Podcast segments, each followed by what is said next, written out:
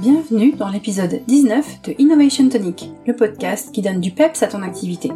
Tu es entrepreneur ou porteur d'un projet, je suis ravie de t'accueillir sur le podcast.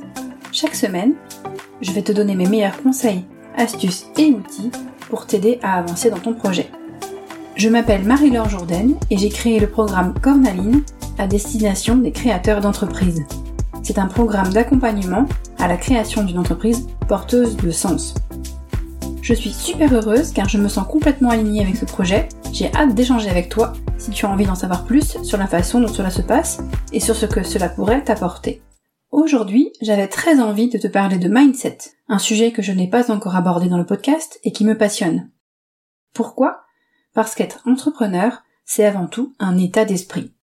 On peut être salarié et avoir cet état d'esprit. On peut aussi être entrepreneur et ne pas l'avoir. Mais c'est quoi l'état d'esprit entrepreneurial? C'est comprendre déjà que le succès de l'entreprise que l'on monte passera par un investissement sur nous-mêmes. Aucune formation initiale ne prépare à être entrepreneur sur le plan du mindset.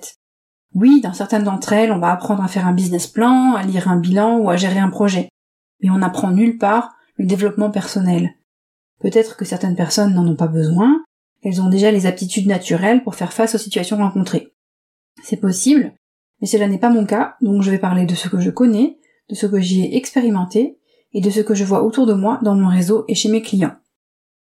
L'état d'esprit entrepreneurial, c'est tout d'abord se mettre en mode apprentissage. Considérer que l'on ne sait pas tout, que l'on a certes des compétences techniques sur lesquelles il faudra se perfectionner, mais également des attitudes, un comportement et des habitudes sur lesquelles on peut progresser.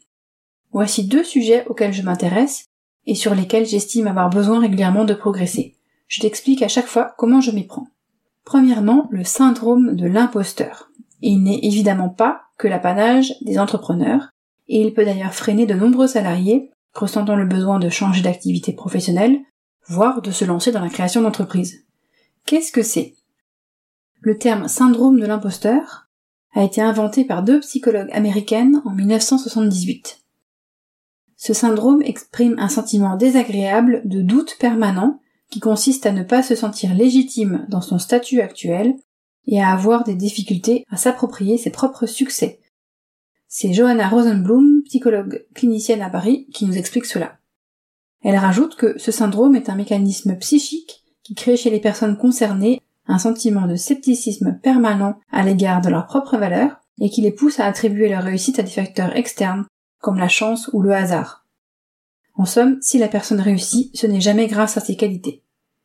Concrètement, les personnes qui en souffrent pensent ne pas mériter leur place et essayent de tromper leur entourage sur leurs vraies compétences. Elles s'attendent en permanence à être démasquées comme si elles étaient des impostures. Est-ce lié à une conscience aiguë de tout ce que nous ignorons? Finalement, le syndrome de l'imposteur rejoint Socrate qui était considéré comme sage car il savait qu'il ne savait rien. Néanmoins, ce syndrome au quotidien et particulièrement dans la vie d'un entrepreneur est très limitant. Il nous conduit à procrastiner, à nous censurer et donc à ne pas atteindre nos rêves jugés hors de notre portée. C'est particulièrement flagrant dans le domaine de la vente, où on est vite très mal à l'aise à cause de ce syndrome de l'imposteur. Je te rassure, j'en suis victime aussi. Alors, comment lutter contre, concrètement? Le syndrome de l'imposteur est relié à des croyances limitantes, ces croyances bien ancrées en nous, issues de notre éducation, de la société, de paroles dévalorisantes reçues, un travail sur ces croyances limitantes s'impose pour les remplacer par des croyances portantes. Pour cela, tu peux te faire accompagner par un coach spécialisé en mindset. Il y en a bien sûr qui sont très bien. Je peux t'en conseiller si besoin. Tu peux décider de t'en occuper toi-même. Je te conseille notamment l'ouvrage d'Anthony Robbins, Pouvoir illimité. Les techniques de PNL, qu'utilise d'ailleurs euh, Anthony Robbins, sont utiles pour travailler sur les croyances limitantes, tu peux te former sur ce sujet. Tu peux aussi te faire accompagner par un naturopathe. J'ai entendu euh, récemment que certains travaillent sur les croyances limitantes avec une approche du coup très différente de celle d'un coach.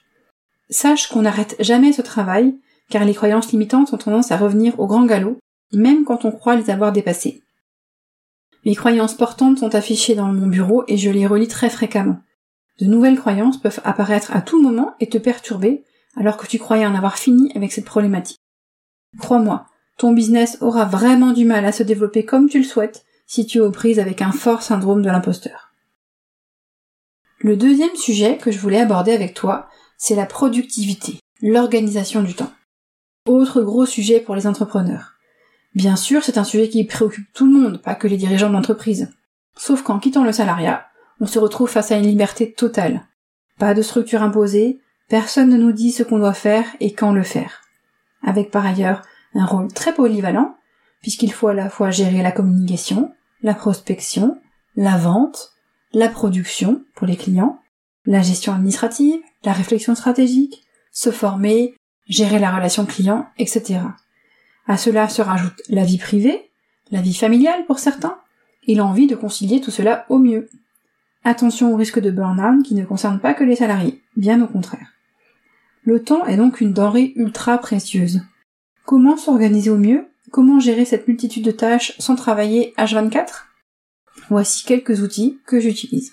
Je commence avec l'agenda 110 de Franck Nicolas. C'est un véritable outil pour organiser sa vie. Je n'ai pas de lien d'affiliation, si tu l'achètes, je n'y gagnerai rien. C'est un outil papier, si tu préfères le numérique, je te proposerai d'autres outils après. Quand tu achètes l'agenda, tu reçois une série de vidéos qui t'expliquent comment t'en servir. Je te donne ici un petit aperçu du contenu.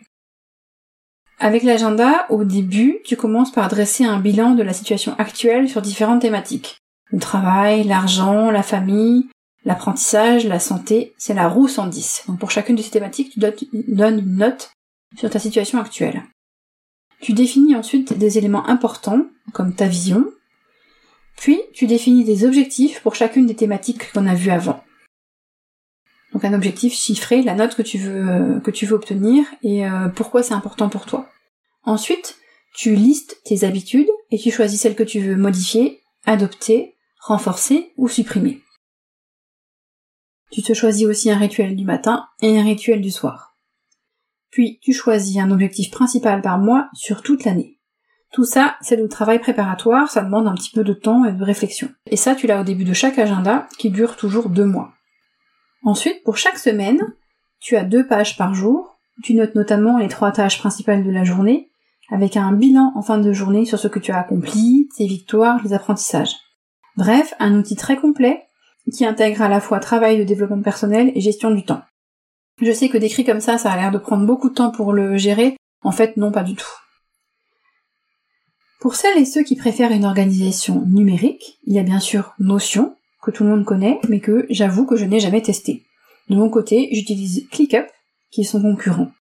C'est un outil de gestion de projet, avec des listes de tâches organisées par thématique. Top pour s'organiser sur des projets spécifiques, pour gérer son temps, ou pour faire un planning de publication de contenu. Euh, je te partage maintenant quelques livres qui peuvent te permettre de progresser sur la gestion du temps. Je commence avec le livre Deep Work, qui prêche pour le travail en profondeur, sans interruption. À ce sujet, j'ai rédigé un post sur la loi de Carlson où je parle des problèmes posés par les interruptions incessantes. Je te mettrai le lien dans la description de l'épisode. Tu as ensuite Avalé le crapaud de Brian Tracy, un livre top avec plein d'astuces pour mieux gérer son temps comme la méthode ABCDE ou bien le principe Avaler le crapaud qui a donné le titre au livre. Tu as également Petites habitudes, grande réussite d'Onur Capinard. Donc euh, énormément euh, de conseils concernant les habitudes à adopter pour progresser dans son business. Je ne peux que le citer parce que tout le monde en a entendu parler, c'est Miracle Morning d'Al Elrod. J'ai testé et j'avoue que je suis pas trop fan. J'ai beau être du matin, me lever beaucoup plus tôt entraînait beaucoup de fatigue, donc j'ai arrêté d'appliquer cette méthode. Enfin, dernier livre, c'est Essentialisme de Greg McKeown, l'art d'apprendre à dire non et à se consacrer à l'essentiel. Je t'ai déjà délivré pas mal d'outils, je vais m'arrêter là. Je pense que si tu en exploites un dixième, tu auras déjà beaucoup de choses à faire. Si l'épisode t'a plu, dis-le moi. J'en ferai d'autres sur le développement personnel, axés sur d'autres thématiques. J'en profite pour te dire que j'ai créé un e-book gratuit avec trois outils qui vont changer ta vie d'entrepreneur. Je t'invite à le télécharger, il est gratuit. Je te mets le lien dans la description de l'épisode. À la semaine prochaine!